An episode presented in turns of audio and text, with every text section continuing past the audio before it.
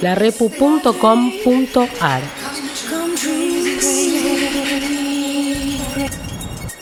Diez años de mostrismo y autogestión.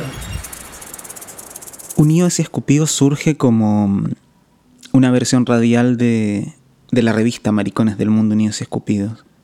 Y con mis propias ganas de hacer radio. Pero se transforma en otra cosa. Toma cuerpo propio y voz propia. Y orejas propias, porque algo que hemos hecho acá es escuchar. Escucharnos. Darnos ese tiempo de entrevistas larguísimas que hemos hecho y de las cuales han surgido diálogos maravillosos. Estas cuatro entrevistas que forman parte de este ciclo, a Marcelo Ferreira, Alejandro Modarelli, María Luisa Peralta y Manuela Trasovares, han sido un lujo. Y es por eso que queremos compartir con ustedes todo lo borrado, todo lo sacado tal vez por el tiempo, por porque de pronto los, tiempos de las computaciones no son los mismos tiempos de, de nuestras conversaciones. Esto es Unidos y Escupidos por la repu.com.ar. La siguiente entrevista que van a escuchar es una fantasía, es un sueño, es un lujo también. Manuela Trasovares es una ola de fuego. Y hablar con ella fue... Sí, fue cumplir el sueño de, de mi yo marica de 20 años. Viendo una y otra vez el loop una entrevista que le hace en, en un programa que se llama Ratones Colorados donde ella habla justo del tirar las copas, pero también habla del quehacer artístico, también habla del humano, de lo divino. Manuela es eh, generosa, brillante, coqueta, graciosa. Eh, es una ola de fuego. En esta entrevista hablamos de la distancia, hablamos de la pandemia, hablamos de la rebeldía. Ella nos habla desde su casa, de su hogar, en Geldo. Hablamos incluso de empanadas, de las criollas y las chilenas. Poco después de esta entrevista, Manuela lanza su libro La voluntad del poder, donde tal vez reúne algunas cosas que ella venía gestando hace tiempo y que están plasmadas acá. Les dejamos este archivo maravilloso, este desclasificado de la única y maravillosa Manuela Trasovares.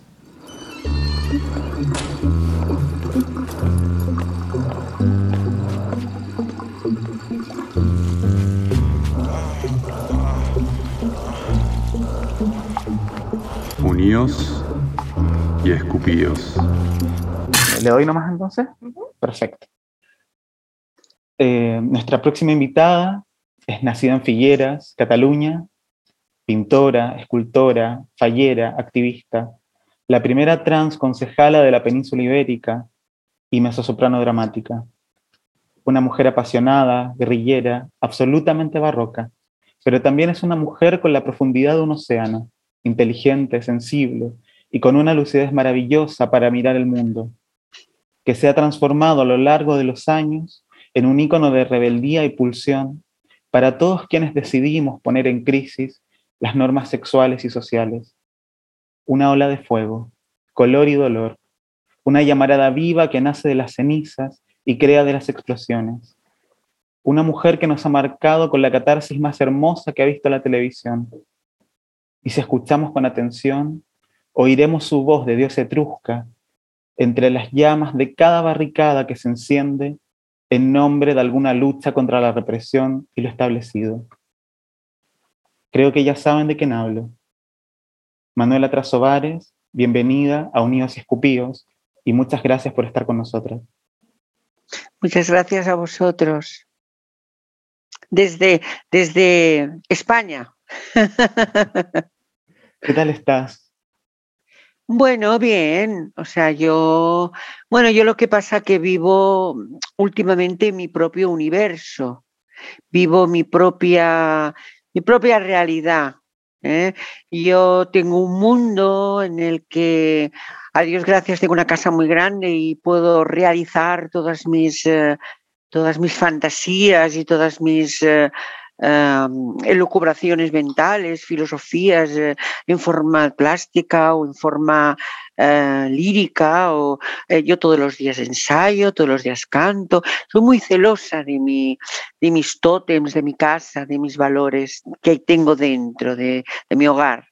entonces yo, mi vida es una vida muy mm, atípica, porque, bueno, yo cogí el, un buen día el móvil y lo tiré lo tiré porque estaba ya harta del móvil. Y luego me he dado cuenta que es que hice muy, bien, ¿no? Porque el móvil es una manera de, bueno, yo soy de los conspiranoicos que creen que es una manera de controlarnos. Y todo lo que sea control no es bueno. Creo en la libertad por encima de todo y en el poder del individuo. Y entonces, pues todo lo que nos ata en, de alguna manera en un sistema, lo veo como un enemigo y un peligro. Y bien, mi vida es una vida atípica, sí, sí. Me levanto muy pronto, pues quizás a las 4, a las 5 de la mañana. Y cuando estoy bien físicamente, emprendo mis trabajos eh, de, o bien de escultura, o bien de, proyectos que tengo, de, o encargos que tengo, o bueno, o mis propios, eh, mis propios eh, proyectos, ¿no? Que, que, los tengo y muchos y, y que no los he dado a conocer soy celosa de incluso de enseñar lo que hago. Últimamente me he vuelto un poco como, como que contemplo mi obra y no dejo que nadie más la contemple. Y, bien, y ensayo todos los días, ensayo mi canto. Eh, yo ahora mm, he dejado el registro de Metro Sobrano Dramática y he vuelto a mis raíces. Yo cuando era pequeñita tenía una voz muy aguda, y eh, tenía un registro de soprano coloratura, que es, el registro más agudo de la mujer. Pero pues eh, como vivíamos en esa dictadura tan asquerosa franquista, que como yo lo he vivido, sé que puede volver a ocurrir, porque no hay nada como la experiencia, ¿no? Lo he vivido, he vivido ese tormento, eso fue horrible. Vivir algo así hay que vivirlo, ¿eh? El día a día. Y entonces, pues eh, un poco no, me dejaban cantar así, porque lo veían como un hecho femenino, un hecho pues que no correspondía pues con lo que genitalmente pues tenía que hacer. Pero bueno, los años han pasado y he vuelto otra vez a esos orígenes, ¿no? Y estoy muy feliz, muy, muy contenta y, mi vida, pues con mis eh, aficiones, no necesito más, ni, ni, dinero, ni fama, ni nada, nada, solamente pues el que yo día a día me levante y pueda hacer mis actividades. Eh, me encanta, me encanta. Eh, ¿Y cómo, cómo era esa, mm, esos orígenes, no? ¿Cómo eras ¿Cómo eras de joven? ¿Siempre fuiste así rebelde y apasionada? Sí, sí, sí, sí. Mira, yo tengo una foto eh, en el piano, que es una foto que me gusta mucho, pues una foto que yo tenía más o menos unos cuatro añitos o así. Y yo en esa época, o sea, a veces que, se habla y se dice que si las influencias, que si que alguien te puede influir, bueno, pues yo vivía, fíjate tú, con unos, eh, unos abuelos militares, un padre súper machista, una madre muy eh, hecha la antigua, con los valores típicos de la familia de los años 60. Y yo se me metió en la cabeza de que yo quería ser una niña. Pero no, no, pero es que yo lo decía, con, es que, es que mm, no recuerdo cuando yo no decía eso. Es decir, yo empecé a hablar y empecé a decir que yo quería ser una niña y, que, no sé de dónde lo saqué, pero le decía a mis papás o a mis abuelitos o, a mis tíos que me llevaran a una tienda que, que, yo, que yo ya sabía cuál era esa tienda, que ahí me cambiarían por una niña. Y, eso de dónde yo lo saqué, pues no lo sé. Y bueno, todo aquello fue un, un escándalo, ¿no? Porque tenía un padre súper, súper, súper, súper machista, eh, que me, en aquella época a los niños no se nos tenía consideración, se nos pegaba eh, palizas, pero de aupa, eh, discriminación total, hacerme sentir mala, culpable, Em, como diabólica, o sea, yo me sentía mal, me sentía, me tenía un gran complejo de culpa por lo que yo sentía, pero es que nadie lo podía evitar. Yo me daba cuenta que, que eso era un problema, el sentir así, pero es que nadie podía poner freno a ese sentimiento. Ni siquiera las... las mira, yo me acuerdo una, un hecho que me, me marcó mucho mi vida, que yo estaba, yo estaba con mi prima, que tiene dos años más que yo, jugando a las cocinitas, ¿no? Y vino mi padre y me sorprendió jugando con las cocinitas. Bueno, mi padre me dijo, ¿tú qué estás haciendo jugando con eso? Digo, ah, porque yo soy la cocinera y estoy haciendo la comida. ¿Que tú eres la cocinera? ¿Pero tú no sabes que eres un hombre? Me dice, eres un hombre con cuatro años. Yo, no, no, yo no, yo soy una niña. Uy, la que se montó allí. Mi padre arrastrándome por el pasillo, me metió en la ducha con agua fría, diciéndome que yo era un niño, y yo llorando que no, que era una niña, que era una niña, que Bueno, y eso te estoy hablando de, de, o sea, yo tenía, pues, no tenía más de cuatro o cinco años, ¿eh? O sea, yo toda mi vida lo he tenido todo muy claro, muy claro, muy claro. Y bueno, y en la adolescencia o cuando iba a la escuela y todo, pues yo me maquillaba, y, pero estamos hablando de los años 70, de, finales de los 60, o, o sea, unas actitudes totalmente eh, subversivas teniendo en cuenta la época. Absolutamente. Yo, ojalá, ojalá con cinco años me hubieran dejado vestirme como una niña. Uy, hubiera sido la persona más feliz del mundo. ¿Y cómo fue entonces esa transición, tu transición, ¿no? Como, ¿qué, estaba pasando contigo y qué estaba pasando también con, en España en esa época, en ese momento de, de, tu España horrible. No había nada favorable a todo esto. O sea, todo era contrario. O sea, eso era poco menos que, es que era como un crimen, o sea, ser, ser eh, homosexual, bueno, ya no hablemos de transexual, o, todo era un crimen, era, era algo pero abominable, como si, como si eh, se los tratábamos como si fuéramos violadores o, o, bueno, o etarras, o, o sea, o terroristas, era, era, era lo peor. O sea, es que yo he vivido esa época y sé lo que no no era no era no era todo no era nada pueril todo esto. Eh, todo eso era un crimen, o sea, se te trataba como como un poco menos que que un apestado, como si tuvieras la lepra. Fue horrible, o sea, mi, mi infancia fue tremenda porque a mí no me dejaban jugar con lo que yo quería jugar, no me dejaban vestir lógicamente de niña, me cortaban el pelo de una manera eh, tremenda y me sentía fatal. O sea, yo he vivido uh, lo que se dice una dictadura militar con todas sus consecuencias y sobre todo para todo lo que ahora llamamos el movimiento LGTBIQ, pues la marginación más grande y discriminación total. O mm. sea, es que, es que yo tenía el, el, en, el, en mí el sentimiento de que yo era muy mala, de que yo era una mala persona porque me habían inculcado que lo que yo hacía era algo tremendo, o sea, que yo, que yo me gustaran las muñecas o que me gustara eh, eh, vestirme de mujer o que, que yo me, mm, de repente me sorprendieran en el lavabo con la boca toda roja, maquillada. O sea, bueno, no hablemos eh, mm, de mi voz y de, de mis amaneramientos que eran totales. O sea, mi padre, o sea, me humillaba cada dos por tres, tú eres una mariposa, eres eh, que si la abeja maya, que si, mira, mira, mira cómo va revoloteando, como si fuera un pajarillo. O sea, era todo así, ¿eh? y la escuela igual.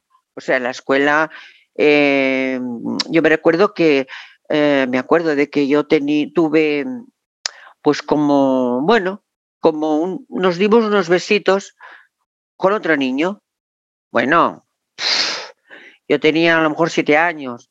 Se nos metió una paliza a los dos, aún me acuerdo que se llamaba Marcelino, y, nos dieron una paliza a los dos. Bueno, nos, nos, dijeron de que aquello era una vergüenza, era poco menos que un delito, o sea, es que ya no hablamos de conceptos como pecado, no, no, no, no, era, se trataba de que estabas delinquiendo, o sea, era un delito, era como un crimen, era, era fatal, fatal. Claro, todo esto eh, el, inconsciente lo tiene dentro, o sea, toda, toda esa marginalidad y ese desprecio eh, está dentro de, de, cada persona. Eso, por mucho que creamos que lo hemos superado, no. Eso no se supera, ¿eh? Eso lo llevas dentro, toda una vida. Y, es parte de nuestra historia personal, pero también colectiva. Eso lo heredamos también como de nuestras ancestras. No, no, no. Es, es así, De alguna manera. A ver, es que hoy en día, pues claro, los chavalitos y, y, chavalitas de hoy en día, pues creen que, que, que, la libertad de la que gozamos hoy en día, relativamente, claro está, porque cada país también tiene sus pautas y sus menos y más, eh, o más o menos. Eh, pero los jovencitos, bueno, también es a Dios gracias, porque para qué saber lo que es la tortura. Pero bueno, eh, ellos creen que la libertad ya forma parte de, que siempre hemos sido libres y hemos yo he dicho, ah, pues mira, soy homosexual, no, no, pues yo soy bisex, ah, pues a mí no, a mí me gusta ser mujer la gente, eh, o sea, los chavales de hoy en día esto lo han normalizado muchísimo, pero ellos no saben la lucha que hay detrás de todo esto, pero una lucha tremenda, pero una lucha que se remonta a muchos años ya. O sea, mm. eh, y cada país, claro, tiene también su, su historia propia, ¿no? Y es muy complejo todo esto. Muy, muy, muy complejo, muy complejo. Es eh, cada país, cada nación eh, eh, requiere un estudio especial sobre todo lo que es el movimiento LGTBIQ. O sea, todo, todo lo que conforma las personas que nos apartamos pues, de, de lo que, entre comillas, decimos normalidad. Entonces, claro, yo como parto de que el ser humano no es ni macho ni hembra, sino que es un ente metafísica, o sea, yo creo que el ser humano es un, ente metafísico. No tenemos, eh, o sea, la animalidad existe, pero yo pienso que hemos aprendido a ser animales y nos hemos ido olvidando de nuestra mm, base más grande, que es lo metafísico. Em, porque me quedé pensando ¿no? en, en, esto que hablas de, la historia de los colectivos, de, cada territorio, y, en, tu, en tu juventud, cuando ya termina tu transición, ¿no? Como eh, tuviste contacto con, colectivos, con organizaciones de aquella época, o, si hubo eh, mujeres trans que te inspiraron en, algún momento. A ver, mira, yo te voy a decir la verdad. Yo tenía eh, pues 13, 14 años, y yo no tenía ni idea de que, de que habían, eh, de que existían los cambios de sexo. Yo no tenía ni idea. Y ya había habido la famosa Cochinelle en Francia, Luego había estado em, esta chica que de hecho se ha hecho una película, la, que se llama La chica danesa, que ocurre en Dinamarca, que, quizás sea la primera transexual que hizo un cambio de sexo, que creo que murió en, el cambio. O sea, yo no tenía conocimiento de que existía Cochinelle o que en Francia pues habían muchas transexuales. No, yo no, es que aquí en España no, esto no se decía, no se contaba. Yo me acuerdo de una vez que em, en un periódico leí una noticia de que habían detenido a unos hombres que se vestían de mujer y me llamó la atención porque yo pensaba que esto no... No existía. Que, esto, que, no... O sea, que esto no, no, no, no sé, no, no, me quedé sorprendida. Yo no sabía que podía haber un cambio de sexo.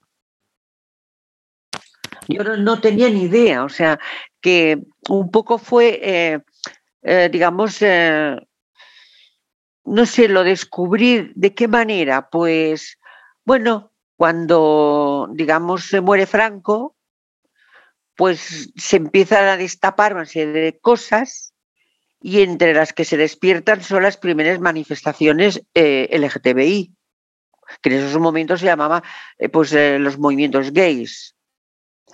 Y las que, digamos, abrían la, abrían la, la manifestación eran precisamente las transexuales. Entonces, eh, yo eso fue lo que a mí quizás me ayudó a mm, escaparme de mi casa y decidir ser mujer. O sea, acabar de, mi, cambio. ¿eh? Pero que no tenía referentes, no había referentes, no, existían. Y si existían, no lo sabían en España, no lo sabíamos, lo ignorábamos totalmente. A ese nivel funcionaba. duro también, o sea, de, mucho aprendizaje, de mucho. de, empezar desde, de, algún modo, de reempezar y de, desde cero todo el tiempo. Bueno, mira, mira, mi marido me está ahora apuntando una cosa.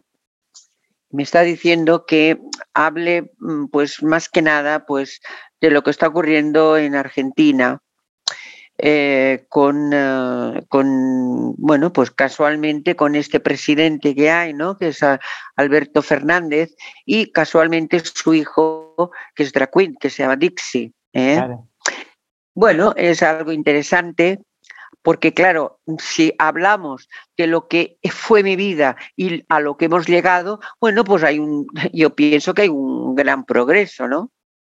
que se promocione, que se especule, que se hable, que se comente la realidad de una persona drag queen y de sus diferentes eh, eh, interpretaciones de, lo que es, eh, bueno, pues la existencia, el género, todo. Me parece, pues claro, un gran logro. Mm, bueno, pero claro, yo te voy a decir una cosa, todo tiene su, su trampa porque de repente también sé que ha aparecido un tal Javier Milei, mm. que es un señor que, bueno, que es de ultraderecha. El, el tipo tiene la poca vergüenza de autonominarse anarcocapitalista, o sea, está haciendo vamos, está insultando a los anarquistas, porque el, anarcocapitalismo no existe, es simplemente el lobo por el lobo. Entonces, claro, todos esos logros que estamos consiguiendo son muy frágiles. En cualquier momento, por asuntos eh, eh, capitalistas, por asuntos neoliberales, por asuntos eh, de, ambición, todo puede volver atrás, ¿eh? Todo puede volver atrás. Absolutamente. Todo lo que yo he vivido podemos volverlo a vivir. Qué importante esto que dices, la verdad, porque, porque los, los logros eh, históricos que se han tenido, y, creo que hay que pensarlo más allá de un logro, porque, porque eso nos estanca también y hace de que, de, que, de que los pensemos como encapsulados en el tiempo y como que ya está y, y, que no vamos a volver atrás, y no es así. Justo pensamos este programa que, que cierra este ciclo de Unidos Escupidos 2021 para buscar estrategias de cómo enfrentar al fascismo, y a estos discursos de ultraderecha que como nombrabas, o sea, está mi ley acá, que es esta, esta, esta aberración de llamar anarcocapitalismo a, a, básicamente a una ultraderecha fascista que, que, es el lobo por el lobo, que es la selva, que es el Far West. Totalmente. O sea, la ley del más fuerte y el débil, pues que se fastidie que eso es, la, eso es el gran paradigma de, lo que ha vivido el mundo prácticamente siempre, porque siempre ha habido machismo, ha habido fuerza, ha habido eh, capacidad de dinero, de capitalismo, de riqueza, y eso es lo que ha hecho que los derechos naturales del ser humano hayan desaparecido. Entonces estamos hablando de miles y miles de años, que o sea, la historia, eh, esto total es un pequeño pequeño ahí espacio del tiempo a lo largo de la historia, pero si tú estudias un poco, te darás cuenta de la cantidad de fascismos que ha existido en el, mundo, que se ha negado la existencia del débil, del débil o del que no puede competir con alguien que tiene dinero, de alguien que ha heredado una fortuna, porque eh, todo eso funciona así. O sea, el, cinismo del neoliberalismo o de, esta gente que, ultraja la palabra anarquismo llamándose anarcocapitalista, esta gente en el fondo tiene poder, pero es que detrás de ellos hay fuerza. Hay una fuerza manipuladora que no es buena, es perversa. Porque mira, el ser humano, yo parto de que no como decía el gran filósofo francés Rousseau, es bueno, no, yo pienso que el ser humano tiene una parte de bondad, pero también tiene una parte de maldad. Entonces, la sociedad le interesa más, o los poderes fácticos les interesa más potenciar lo malo del ser humano que lo bueno. ¿Por qué? Porque lo malo genera dinero, porque genera egoísmo, capacidad de tener, de conservar. Esto es mío. Entonces, los sistemas en los que eh, se, ha, abogado por eh, el, libre albedrío y se ha favorecido a, las minorías, si te fijas a lo largo de la historia han existido muchos, muchos, muchos momentos, no solamente el actual. ¿eh? Ha habido muchos momentos en la historia que ha habido una capacidad democrática de entender la libertad, la fraternidad y la libertad pero eso han sido lapsus que no le ha interesado, porque lo que interesa es generar pobreza, generar esclavitud y generar que el que tiene tenga más y el que no tiene tenga menos. O sea, em, yo pienso que, o sea, me gusta decir esa palabra, es, es malsonante, pero hay un grado de malparidez tremendo en el ser humano. Y contra más tiene y más egoísta es económicamente o materialmente, más capacidad tiene de maldad. Y la maldad existe.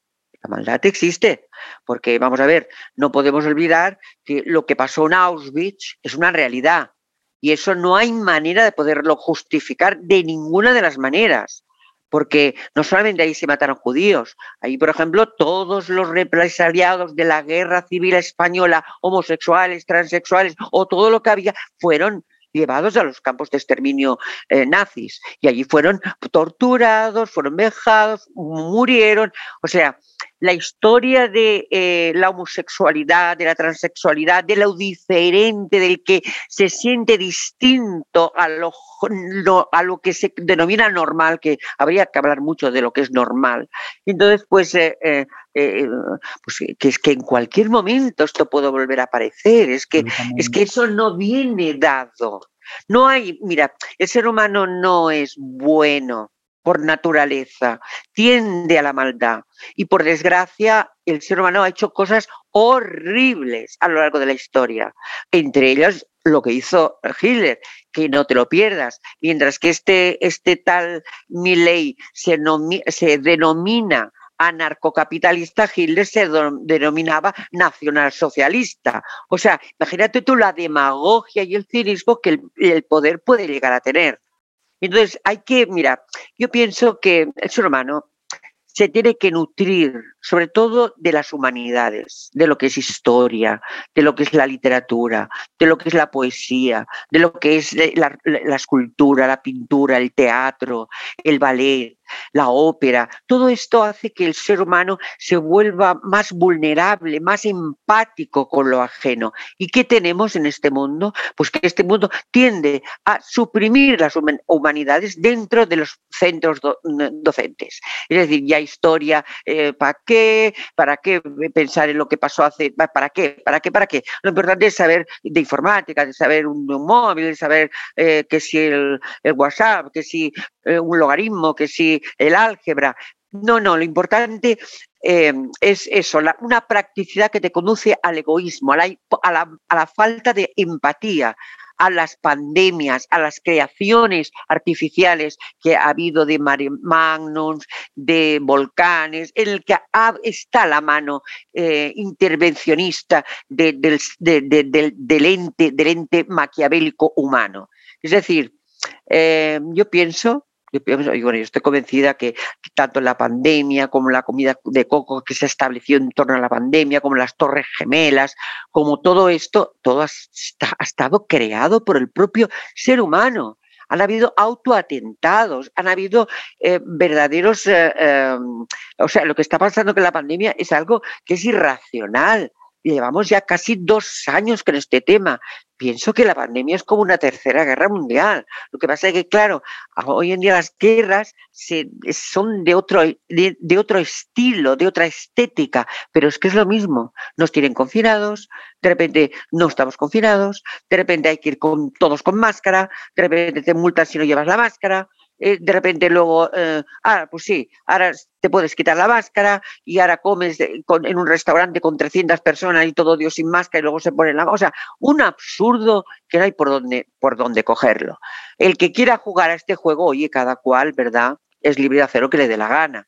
Si tú quieres jugar al juego del sistema, juega, entiende. Ahora, luego no te quejes, luego no te quejes, porque claro, si tú no eres eh, lo suficientemente observador de una realidad tan, tan cínica y tan catastrófica, pues entonces luego no te quejes de que te, te, violen tus libertades o te violen pues tu propia intimidad. No sé si me explico.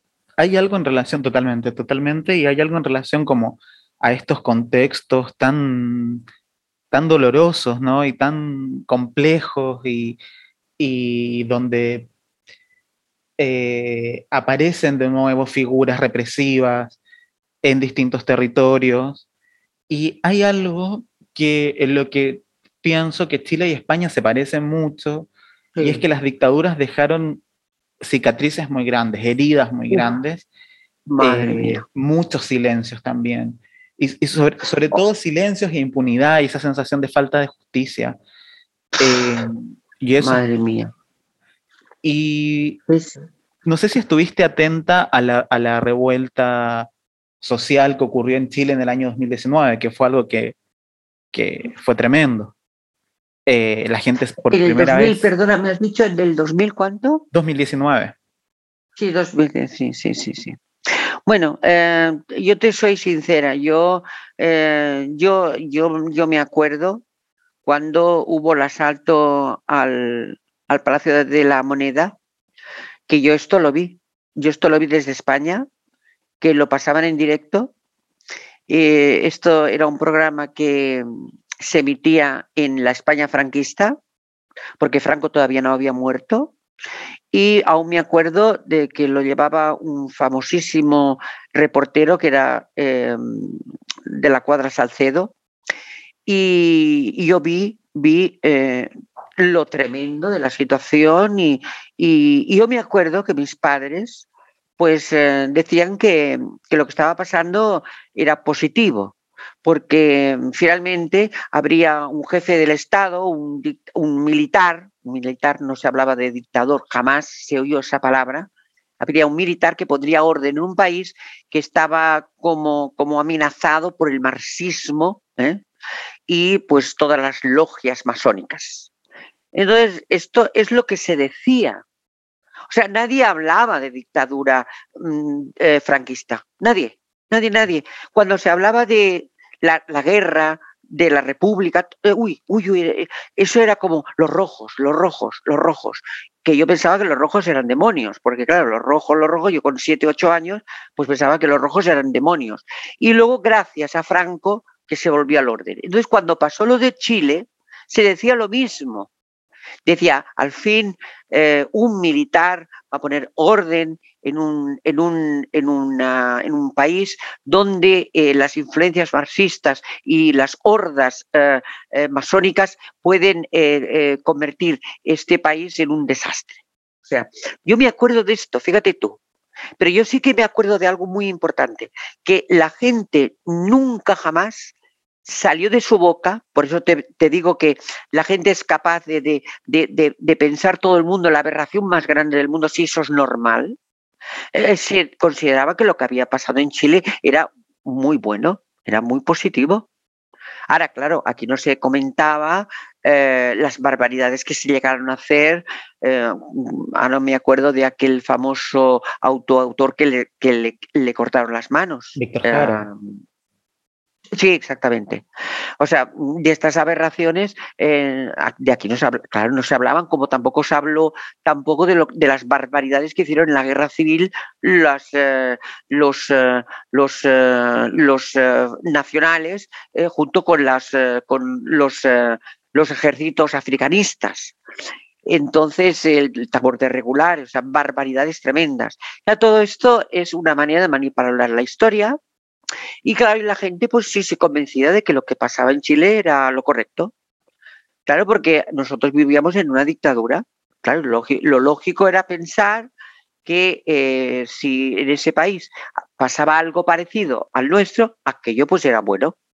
Pero es que la gente aquí en España, claro, exceptuando intelectuales muy versados y gente muy preparada, la gente normalmente esto lo veía como que tenía que ser así, que tenía que haber una dictadura en Chile y que para nada se plantearon de que de eso que fue una manipulación de la CIA. No, no, no, no, no, no, no, no, no, no, nadie, nadie, nadie, nadie, nadie, nadie. Y es tremendo cómo esa falta de esa falta de decir, ¿no? De nombrar, eh, la heredamos también con esa pérdida de la memoria y, y, y ahí aparece el fascismo también, en la ignorancia, en la falta de la, de, de, recuperar esa memoria histórica, esa memoria perdida, en, y en impunidad y en la injusticia, que creo que eso lo compartimos mucho, tanto Chile como, como España. Eh, sí, bueno, yo no, yo no centraría tanto Chile y España, porque nosotros, Chile y España, se parecen también a muchos más países. ¿eh? Claro. O sea Claro. que eh, eh, yo, yo lo que pasa que lo que me gustaría que me explicaras es lo que pasó exactamente en el 2019. Es, es muy interesante lo que pasó el 2019 porque, o sea, para eso tendríamos que, que entender justo que Chile cuando termina la dictadura, el eh, a finales de los 80, viene todo un periodo que le llaman transición, que en España también, ¿no? Le llaman este periodo Sí. transición, Sí. que era una manera de mantener ciertas estructuras económicas y políticas de la dictadura en un sistema de, de democracia, ¿no? Sí, sí, Eh, exactamente. Sí. Y que básicamente se mantuvo una constitución de la dictadura eh, e incluso, eh, incluso económicamente se enriquece, o sea, el, el- el- el nivel de, de- de desigualdad eh, que hay en Chile creció muchísimo eh, durante ese periodo de transición que era, en teoría eran partidos eh, de centro, de Progresistas. centro izquierda, eh, en sí. teoría. Que también es un poco lo que pasó allá. Y, No, claro, igual. Exactamente lo mismo. y después de tantos años de, de, tantos años de aguantar el pueblo chileno en general, ¿no? De aguantar vivir una vida tan dura, con tanta, tanta desigualdad real. En Chile hay muchísima desigualdad, muchísima. Eh, para, se arma toda una fantasía de que Chile es un país, eh, sobre todo en el resto de Latinoamérica, por ejemplo, acá en Argentina, se arma la fantasía de yo soy chileno, pero, pero vivo acá en Argentina, y, Sí. Y se arma esta fantasía de que Chile es un país muy próspero, que tiene una economía muy estable. Y claro, tiene una economía estable la de los ricos, ¿no? Como, y es así. Y en Chile además es un país donde la clase media era prácticamente inexistente, ese era el nivel de desigualdad, o sea, de, de, de un pequeño grupo que controla todo, todo el resto. Todo. Y, Ujú. y el 2019 eh, creo que llegó a un punto que colapsó, que colapsó la, la vida, la vida de la gente. La, la gente estaba muy cansada, pero además fue un proceso de, de varios años de protesta, de protestas estudiantiles, luego las protestas feministas. Entonces, la gente de, recuperó la protesta, recuperó la política que la, que la dictadura había exterminado. Y lo otro que es interesante del 2019 es que es, una, mm, es un movimiento social muy anarquista. Anarquista, absolutamente anarquista. Y, y que los partidos políticos no han sabido eh, entenderlo del todo. No han sabido entenderlo del todo. Y no han sabido entender de que mucha gente eh, está enojada con, es, con el discurso político que les vendió la, la, idea de esta democracia que terminó siendo tan dolorosa como la dictadura también.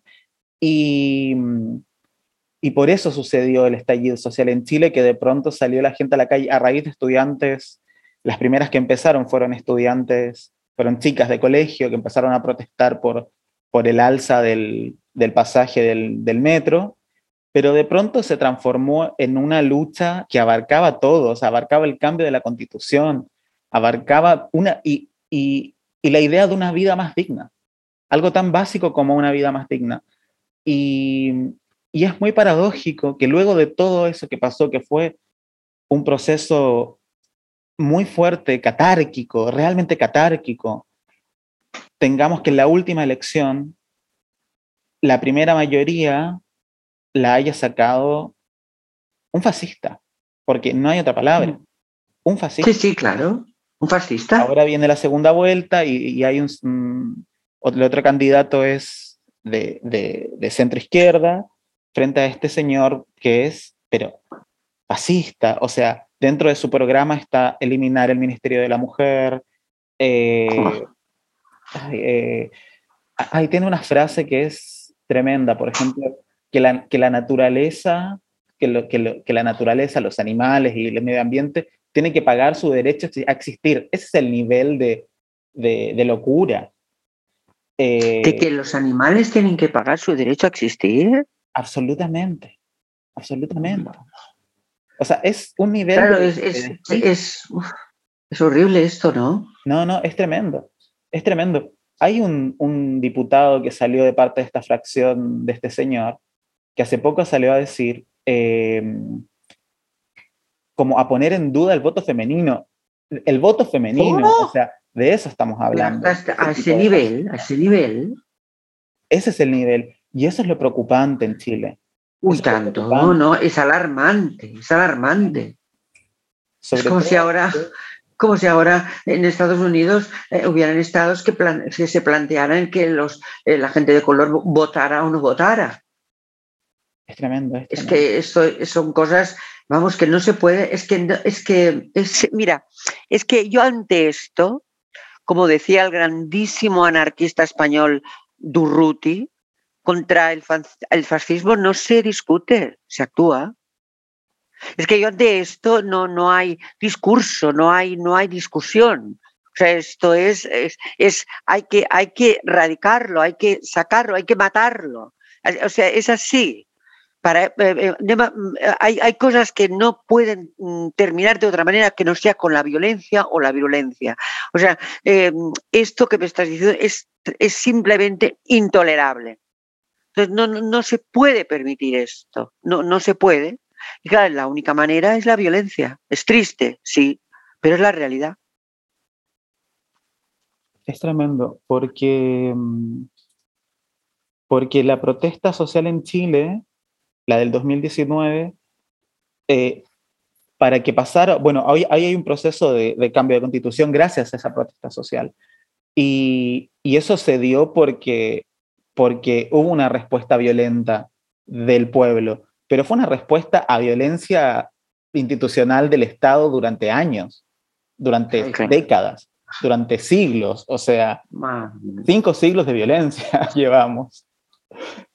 Y, y es tremendo que, que, lo que pasa en Chile es que estábamos muy esperanzados después del, de la revuelta social del 2019 y estas elecciones donde, donde la ultraderecha fascista, con discursos que, que uno lo, piensa que no existen, saque la primera mayoría, por más de que después esperemos que no salga presidente este, este hombre.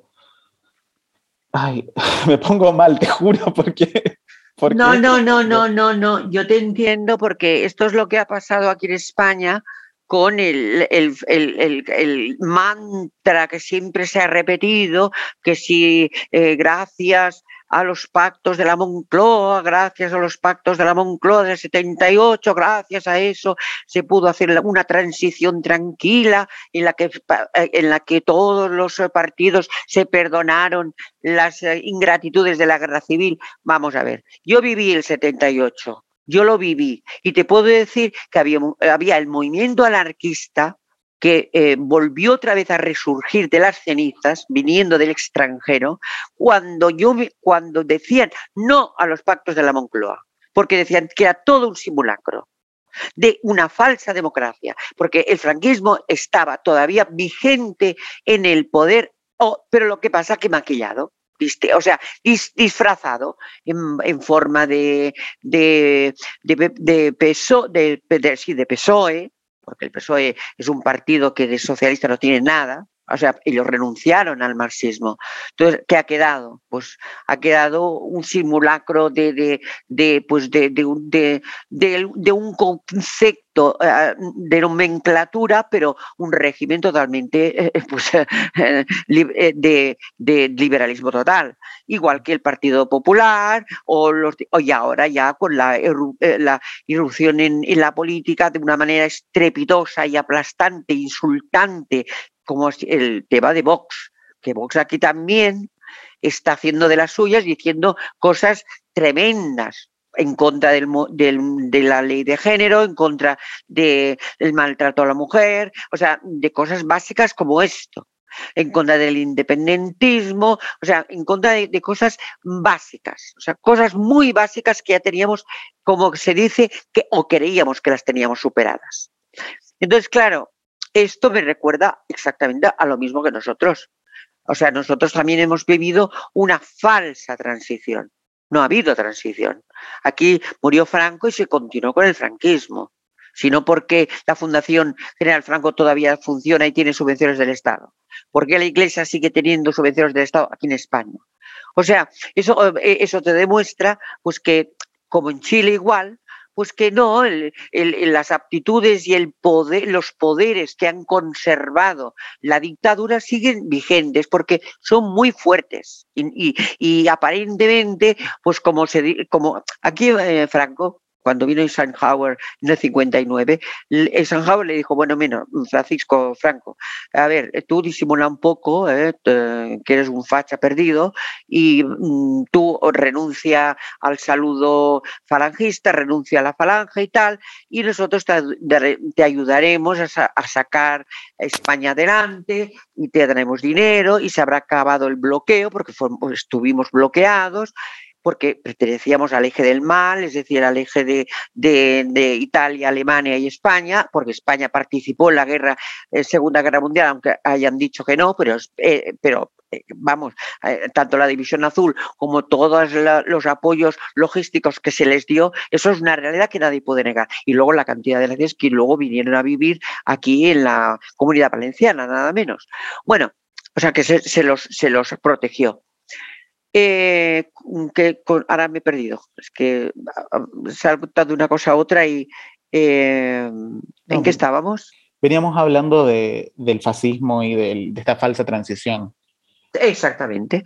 O sea que, eh, to, eh, mira, es que, es que es que es como la Alemania nazi.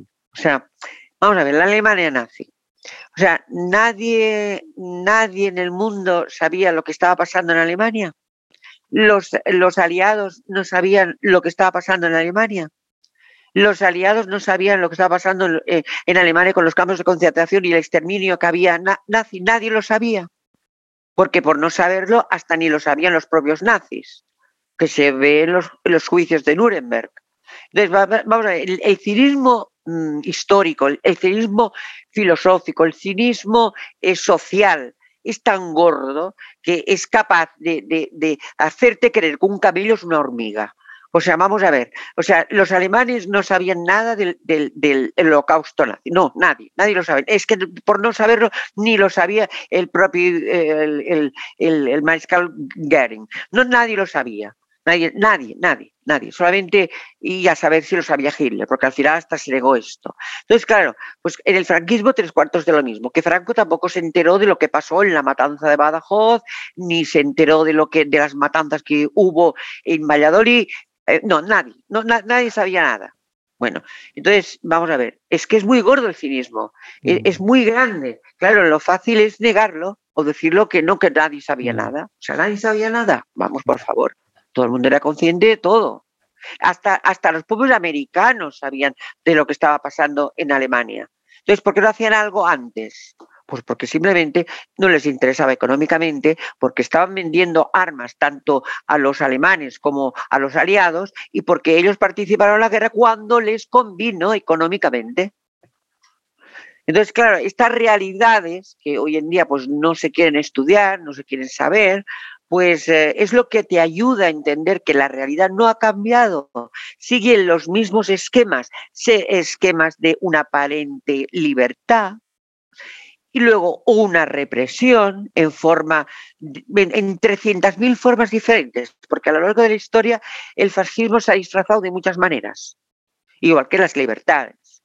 Entonces, claro, pienso que por eso hace falta el, eh, la base del humanismo. Hace falta que la gente sepa más historia, hace falta que la gente sepa más historia del pensamiento, hace falta más conocimiento de lo que son grandes eh, escritores que han escrito, eh, de, como Zola, como Benito Pérez Galdós, que eran mm, naturistas, naturalistas y, te hablaban de la realidad como se vivía en ese momento y te lo, te lo calcaban como Blasco Ibáñez, ¿no? O sea, a lo largo de toda la historia ha habido represión, ha habido falsas libertades, falsas transiciones para volver a caer en, una dictadura.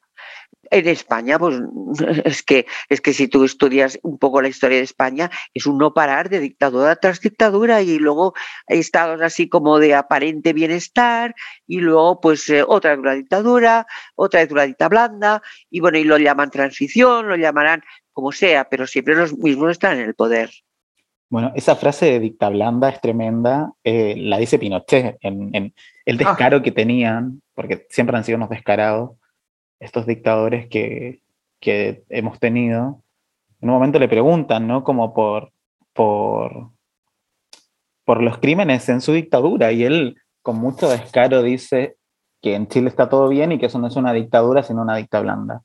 Muy fuerte, muy fuerte. Ah. Eh, y ahí me aparece la importancia de, enfrentarnos al fascismo siempre y de, y de nombrarnos antifascistas también, en, e, sobre todo en este contexto de este fascismo disfrazado de libertad, que es estos discursos que, tienen, ¿no? Como eh, y eh, Cast en Chile. Y, y ahí también aparece la importancia del rescate de la memoria, esto que decías tú también, ¿no? De, estudiar historia, de estudiar humanidades, y algo que, trabajamos mucho, que nos interesa mucho trabajar eh, a, nosotros como programa, a nosotras como programa, es también el rescate de la memoria sexual y, política, que va muy de la mano también, ¿no? Como, y todo, claro. Y, y, cuál crees que es para ti la importancia de ese rescate de la memoria sexual? ¿Cómo ha sido este recorrido también tuyo, ¿no? Como artístico, político, sexual. Yo, yo, la verdad que a lo largo, o sea, yo por ejemplo, episodios que mitificaba, pues claro, los he desmitificado porque me he enterado. Yo, por ejemplo, pues claro, yo creía mucho en la Segunda República, en la figura de Manuel Azaña, en la figura de, del señor Companys en Cataluña, pero luego estudiándolo y trabajándolo y indagando me he dado cuenta que fueron traidores traidores a la causa obrera, que verdaderamente la fuerza la tenía la CNT, es decir, el movimiento eh, anarquista y, más la FAI. O sea, entonces eh, eh, yo empecé a entender, porque en un principio yo entendía a los burgueses republicanos, pero no entendía a los radicales. Me parecían que se, se pasaban tres pueblos. Pero luego me he dado cuenta que no, que verdaderamente quien tenía la razón y el conocimiento era el pueblo llano, el que padecía pues las, las atrocidades de los, de, los, de los grandes empresarios, de la falta de, rigor en, el, horario laboral, eh, que gracias a anarquistas se consiguió la, la jornada de ocho horas. Entonces me he ido dando cuenta de que, por ejemplo, el señor Azaña, pues era un señor burgués que lógicamente miraba por su bienestar pero no miraba por las necesidades del pueblo, que no tenía nada el pueblo. Si, tú eras una persona pobre y, no tenías donde caerte muerto, pues ahí te quedabas. O sea, que es lo que se quiere volver con el anarcocapitalismo. O sea, es decir, el Far West. Llego yo allí, eh, digo, esto es mío, y si llega alguien, suelto la, matraca, lo mato y, y, es mío. Ya está. Y esto es la, a, lo, a, lo, a lo que este señor quiere llegar. O sea, fíjate tú a qué estatus de, civilización se quiere llegar. simplemente la ley del más fuerte. Yo te golpeo a ti porque soy más fuerte y tú y te vas al, te vas al río, te vas a, la nada, te mato y se acabó. Entonces, eh, mm, claro, eh, entonces hay que un poco, mira, yo siempre pienso que todas las personas todas han tenido sus eh, claroscuros, ¿no? Yo antes me, me, apasionaba la, la, historia del Che Guevara, hasta que me di cuenta que era, ah, tenía una versión total a los homosexuales. Entonces, narices, algo, te, algo se despertó en mí y pensé, hoy pues es que todo el mundo tiene una parte oscura luego también analicé y vi que los movimientos comunistas eh, no abogan precisamente por la causa LGTB, no, porque lo ven como la perversión del capitalismo.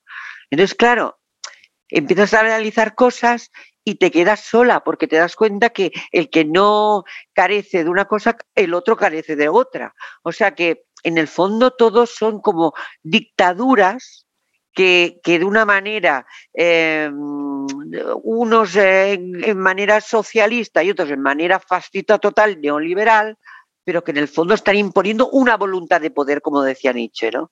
Pero que la realidad es que esa voluntad de poder no tiene por qué ser la realidad. Es la realidad que ellos te pintan y que tú te la crees. Mira, yo te voy a decir una cosa. Cuando hablamos de gente normal, yo pienso que hablamos de gente tarada.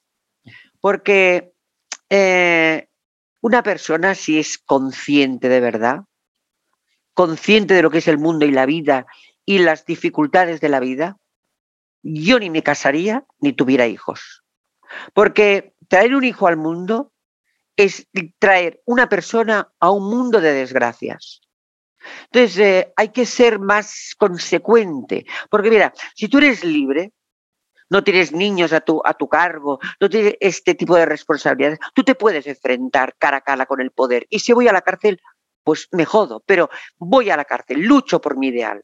Este es el ideal del revolucionario. Deberíamos de ser todos así, pero revolucionarios en todos los sentidos. Soy homosexual, en mi país no me dejan, voy hasta el final. Pero claro, si tenemos hijos, si tenemos compromisos, que es lo que el sistema le interesa, que tengamos compromisos, que nos casemos, que, tengamos hijos, es decir, que nos volvamos conservadores, que tengamos miedo. Pues entonces, claro, al tener miedo no te revolucionas. Y eso es lo que quiere el sistema. Entonces, el ideal sería que no tuviéramos hijos, que no, nos casáramos y que tuviéramos una vida de lucha, porque el que no lucha y se queda con lo, con lo, con lo que tiene, que es el conservadurismo, le quedan cinco minutos para perderlo todo. Entonces, pues eh, todo lo que hemos conquistado, si nos, nos adormecemos y nos quedamos tan anchos, qué bien y qué bien nos lo estamos pasando, pues eh, de repente, pues como en la pandemia, que nos han, eh, nos han metido en casa y se nos ha dicho que no hay que salir, pues se puede decir también y estigmatizar otra vez a los homosexuales. Ah, es que los homosexuales son los que traen la enfermedad del, del, de lo que tú quieras llamarle, ¿entiendes? O es que los transexuales están tarados. Eh, es que es tan fácil manipular la verdad, es muy fácil. Y la gente, como tiene compromisos, tiene hijos, tiene responsabilidades, tiene ataduras, no está libre. Entonces, el que es libre es el que no tiene responsabilidades. Tú me dirás, oye, pues esto es una actitud muy egoísta. No, no, no es egoísta. Es que hay que ser realistas.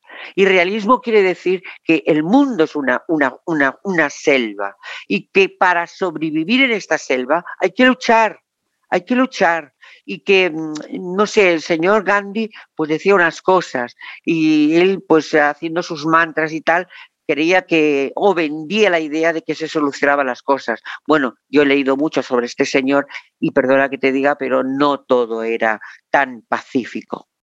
Entonces, eh, yo sí creo en la violencia, creo en la malparidez de la, de la humanidad y creo que para luchar no hay que tener compromisos, porque si tienes hijos y tienes responsabilidades, no puedes luchar. Mira, aquí, por ejemplo, yo tengo una gran decepción de las izquierdas. Por ejemplo, el señor Pablo Iglesias, no sé si lo conocerás. Sí, sí, sí. Bueno, pues bueno, pues para mí ha sido una grandísima decepción a todos los niveles. Eh, aquí las izquierdas, eh, este señor parecía que iba a dar eh, un golpe fuerte e intenso, que es lo que hacía falta, y no lo ha dado. No lo ha dado. Quizás lo ha dado más su mujer o su exmujer, Irene Montero, pero todo se ha quedado ahora parece que las izquierdas se dejen comer o se hayan vendido al capitalismo o se hayan vendido al fascismo. Porque parece mentira en el Congreso de los Diputados como los socialistas, la Izquierda Unida, toda esta gente como que está atontada, está como adormecida, como se deja vencer. Y como esta gente de Vox y el PP están ganando terreno pero parece que, es, que, que, sea un combate de boxeo que se haya vendido el, el, contrincante. Yo me pongo negra, yo no puedo ni verlo, porque es que me, da la sensación de que estamos vendiéndolo todo a, los, a lo peor que nos que, que, nos podía pasar, que es volver otra vez al oscurantismo, a la castración, a la, falta de libertades, al, sinsentido de la vida, al absurdo de la vida, que eso lo hemos vivido, pero aquí 40 años y en Portugal 50, que no es cualquier cosa. O sea, el daño que puede hacer a nivel moral, a nivel existencial, la política es tremendo, porque eso lo tenemos calado dentro, en las entrañas, y, y lo puedes razonar, lo puedes racionalizar, pero siempre te queda esa huella ahí impregnada que te, la han metido como a fuego lento, ¿no? Entonces, eh, yo delante de lo que está pasando en Chile, delante de lo que está pasando en Argentina, igual que lo que está pasando en, a lo largo de todo el mundo, porque lo estoy viendo, con el rollo de la pandemia y el rollo de los volcanes y el rollo de todo lo que está pasando, estoy viendo que como no salga alguien con unos verdaderos cojones o varios y diga, señores, yo no tengo compromiso de ningún tipo, yo no tengo hijos que van a tener, yo no tengo nada que, que, yo solamente estoy yo en mi vida y mi responsabilidad de vivir. Pero yo me enfrento y digo las cosas por su nombre. sois todos unos comprados y unos vendidos. Pero no hay nadie que sea capaz de decirlo. ¿Por qué? Porque todo el mundo está sometido a alguna obligación moral y entonces pues no se atreve. Eh, es tremendo, la verdad que es tremendo todo lo que nos, nos enfrentamos. Y, pensaba mucho en, en, que tú siempre has estado constantemente poniendo en jaque al poder, al poder que sea, ¿no? Como y haciendo este cruce entre arte, política, entre sexo, has desnudado a políticos, a dictadores, a monarcas, eh, y has puesto en jaque al conservadurismo de, una sociedad como la española también. Y eso te trajo consecuencias también. Fuiste amedrentada, fuiste censurada eh, por la alcaldesa de Valencia, eh, fuiste castigada por enfrentarte al poder.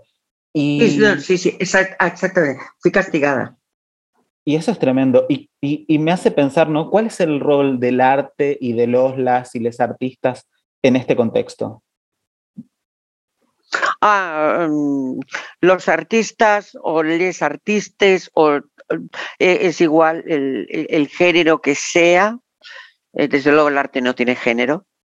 Entonces, eh, pienso que tiene que tener, eh, para mí, para mí el arte tiene que eh, ser eh, responsable del momento que vive y ser crítico. Sí, sí, sí, sí. Y jugársela, claro, sí. sí. Pero claro, es que artista se nace. Entonces, el artista, el artista de verdad es un ser bohemio, sí, es un ser ácrata, es un ser que, claro, pues eh, como estamos, somos vagabundos de la vida y del mundo, pues eh, nos podemos permitir el lujo, como no tenemos ataduras, a veces de decir mm, cosas que para el sistema son verdaderas ah, ah, convulsiones, ¿no? Pero es que pienso que el artista tiene, tiene, es un poco la naturaleza del artista. Por eso hacen falta artistas. Porque los artistas, dentro de nuestra locura, pues somos capaces de decir cosas que los demás no dirían. Entonces, hace falta el arte. Hace falta el arte, pero el arte de artistas, no la artesanía, que es lo que normalmente existe. Es decir, técnica de cualquier eh, índole, musical, teatral, literaria, pero no mm, compromiso. Falta mucho compromiso y lo encuentro a faltar en todas eh, las, eh, las, artes. Hay poco, poco compromiso. Mira, había muchísimo más compromiso en los años 70. Por ejemplo, Pasolini, por ejemplo, Visconti, por ejemplo, eh, eh, el existencialismo francés, e incluso pues, en el exilio, figuras como Alberti. Eh, había muchísimo más, más transgresión, incluso en los primeros albores de, la, de la muerte de Franco, estaba Guadella, había Nuria Sper, había, había como más ganas de, desnudarlo todo, pero eso enseguida fue acallado. ¿eh? O sea, mm, la, o sea el, cuando muere Franco, todos los que de verdad saben lo que aquí había pasado, se levantan con una fuerza impresionante, sobre todo el movimiento anarquista, que es el movimiento que más hizo por la guerra civil. Lo que pasa es que luego fue manipulado por Stalin y entonces eh, un poco sacrificaron a todo el movimiento anarquista para imponerse el comunista, pero el comunismo era una dictadura, vaya.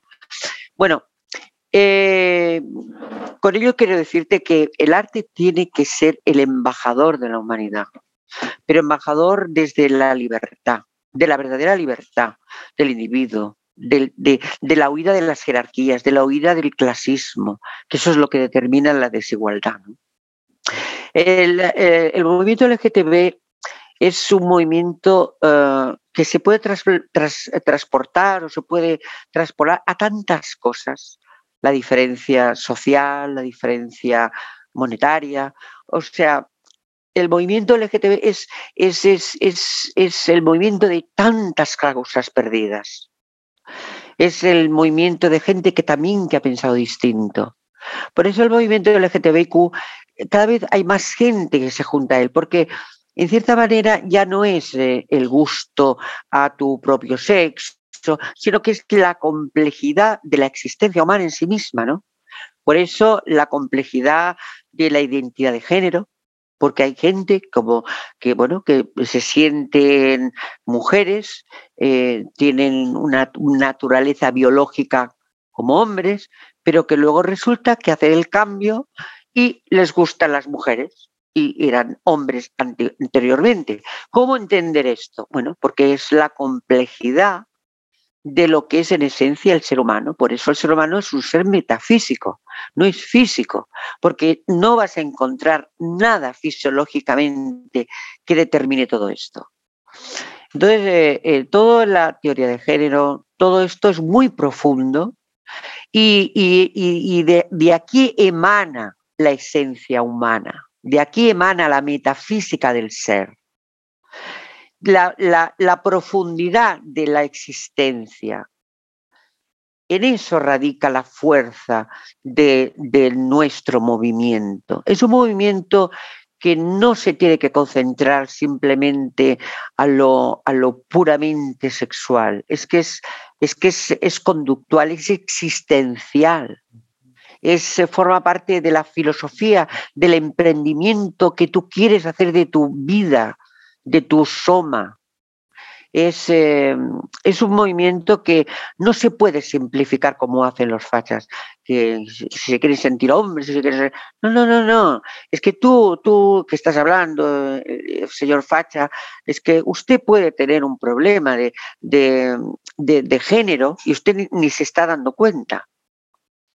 Y entonces, pues, eh, es que el problema del género, el problema de todo esto está en todos y de muchas maneras muy distintas, no necesariamente solamente en lo sexual, en, el fetichismo. Es tan complejo todo.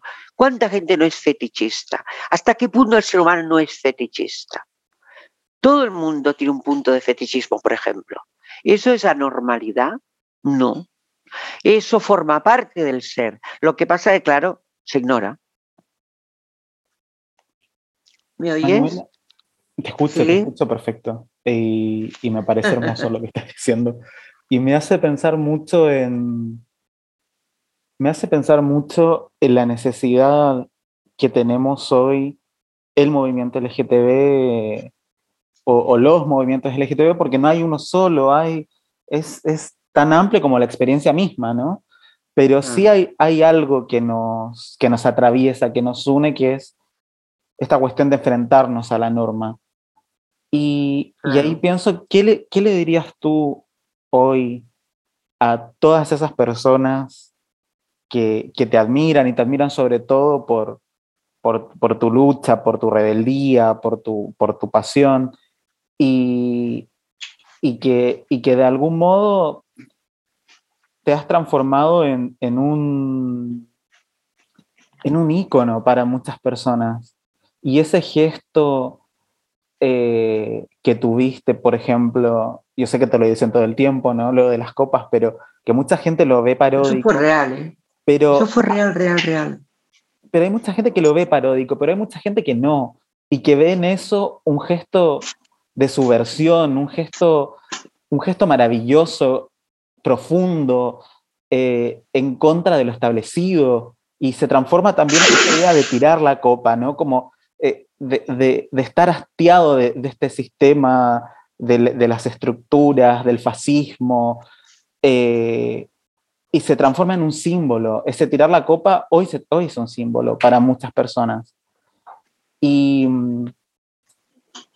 y, y creo que hoy es necesario para muchas personas, sobre todo, sobre todo en Chile, creo que estamos necesitando mucho una voz de pronto como la tuya, ¿no? Como, y, voces que se sumen a, enfrentarse directamente a, estos discursos fascistas. Así que me encantaría y seguro que a la gente de Chile que, nos está escuchando eh, y sobre todo a las, a las personas trans, maricas, lesbianas, bisexuales, no binarias, todos, todas, eh, quienes eh, en este contexto de fascismo temen por su vida, porque es así, es, no es, no es moco de pavo el fascismo. No, no. ¿Qué, le dirías pues, a, Yo lo que, lo, que, les diría es que no tengan miedo. No, no, que el miedo lo escupan. El miedo se tiene que escupir y hay que romper copas. Sí, sí. Y romper copas es una metáfora. Hay que ser valiente, y desde luego pensar que en esta vida eh, todos vamos a morir, ¿eh? todos vamos a morir. Nadie, nadie tiene el pasaporte a la vida eterna. Entonces, yo creo que se tiene que vivir con dignidad. Cuando se, tiene, se vive por vivir y se vive sin dignidad, no vale la pena vivir. La vida se tiene que vivir plenamente, gozarla plenamente. Y hay que ser muy valiente para vivirla así.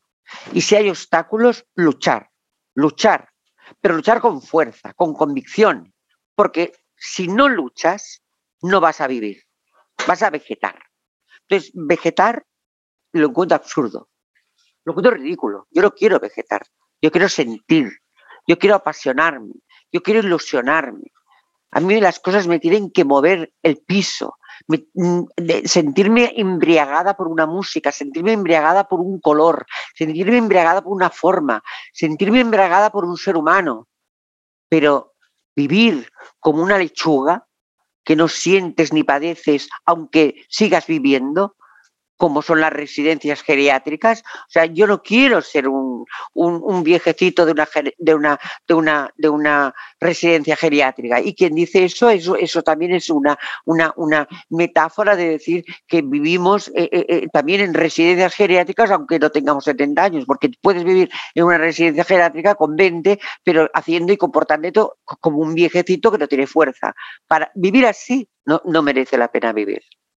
O sea, yo pienso que hay que vivir con plenitud y plenitud de todos tus sentidos, tanto espirituales, metafísicos, como físicos, aunque sean lo más estrictamente pueril y animal, pero vivirlo con intensidad y vivirlo plenamente. Para no vivirlo, mejor no vivir, mejor no vivir, mejor no vivir.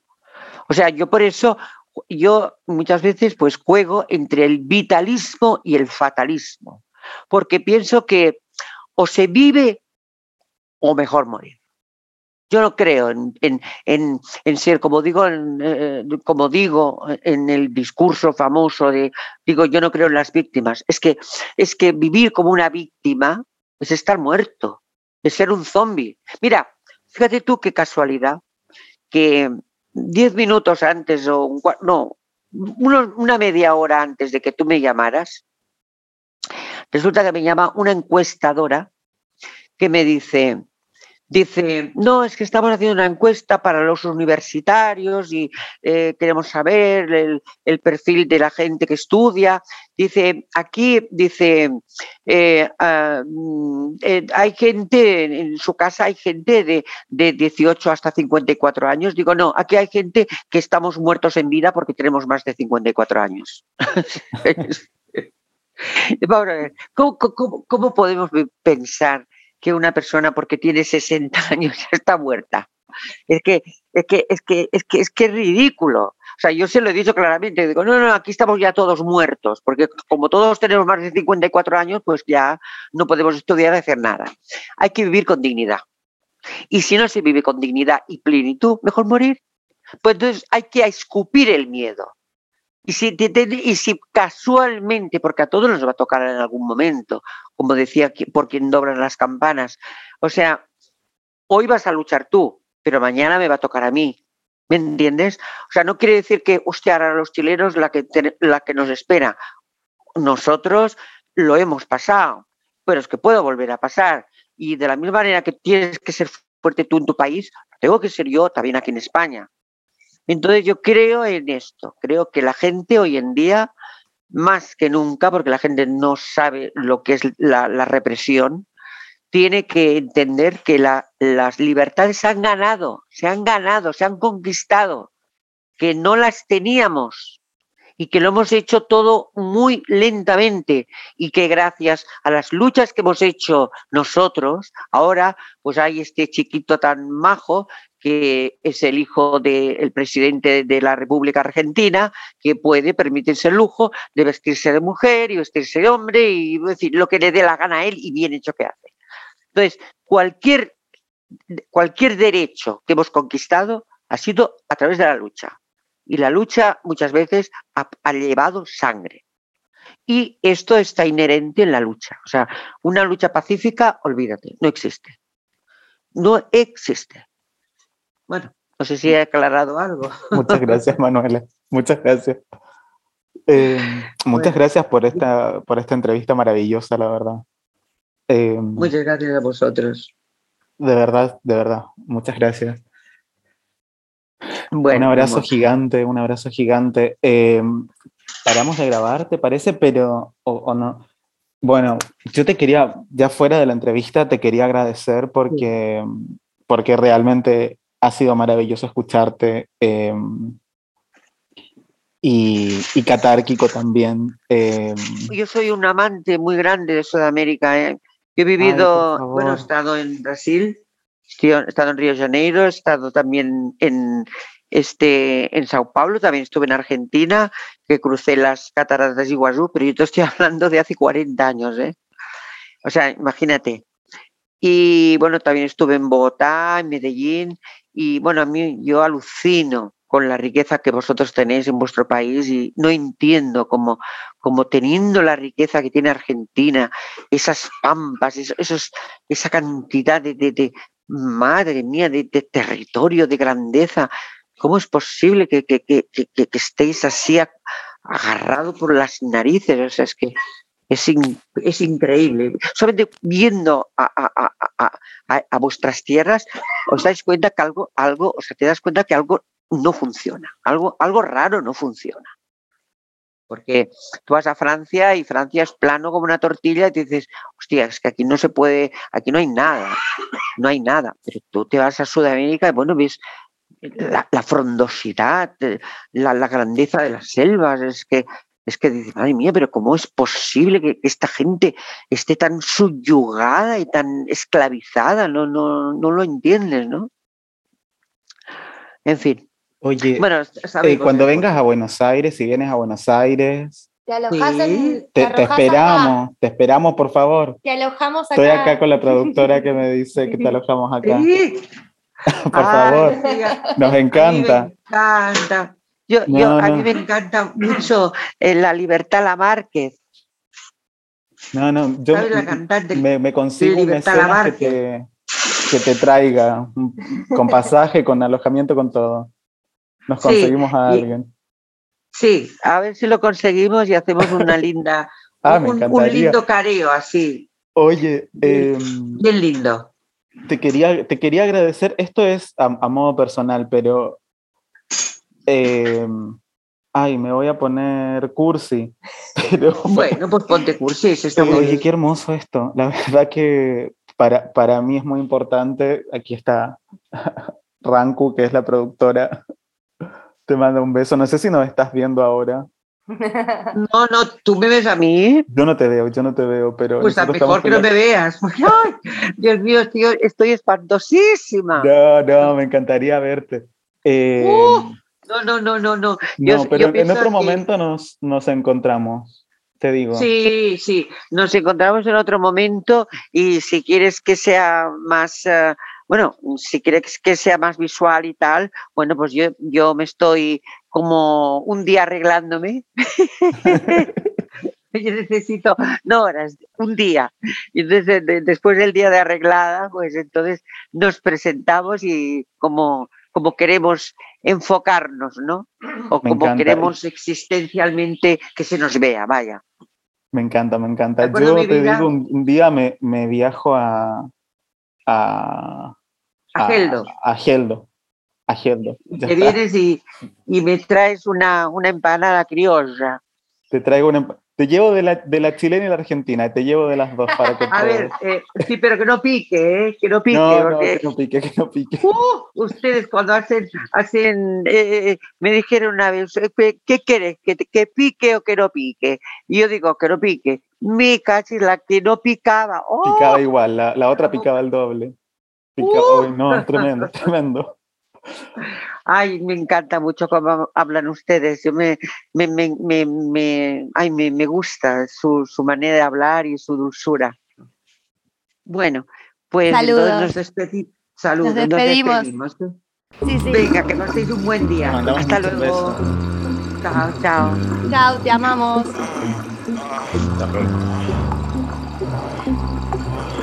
Unidos y Escupidos es una coproducción de la Repu y Apuntes para la Desobediencia. En la producción musical, el arte y los gemidos, Jugo de Basura.